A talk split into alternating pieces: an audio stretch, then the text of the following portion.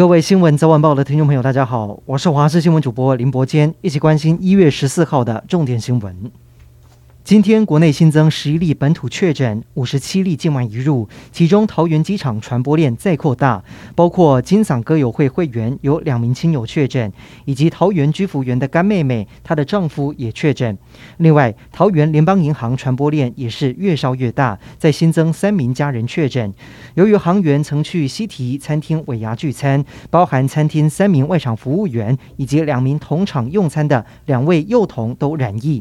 面对外界担担心聚餐是否会增加风险，陈时中强调，目前社区疫情仍在可控范围之内，不会下令禁止尾牙。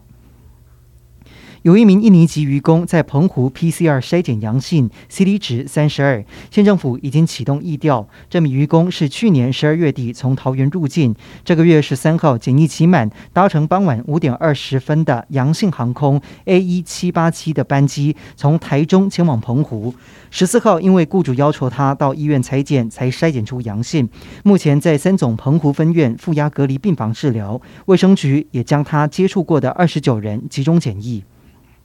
双北地区，台北市长柯文哲提出新的规范，从十五号开始要求运动要戴口罩。另外，二十到四十岁的轻症就直接入住专责防疫旅馆。预计健谈活动中心，同时他也呼吁中央应该要推行疫苗护照。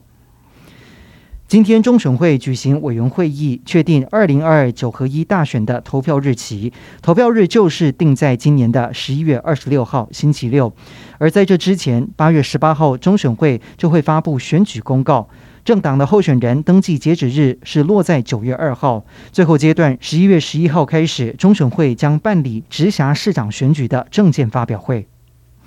国军以新台币超过九亿元打造四艘快速布雷艇，头两艘在今天在左营正式服役，是我国史上第一次成立布雷艇中队。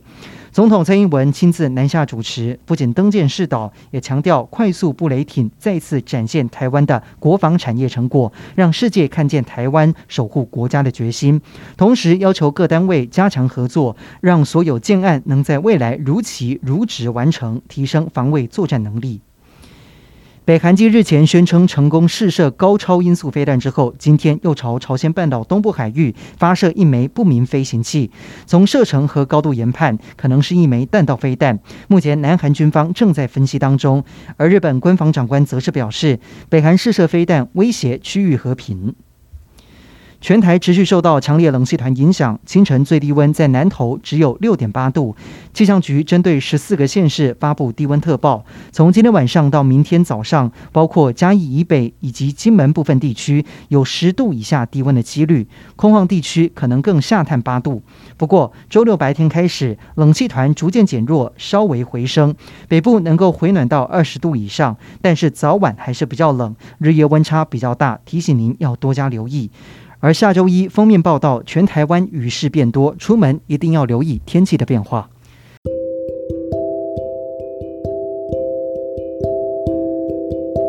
以上就是这一节的新闻内容，感谢您收听，我们再会。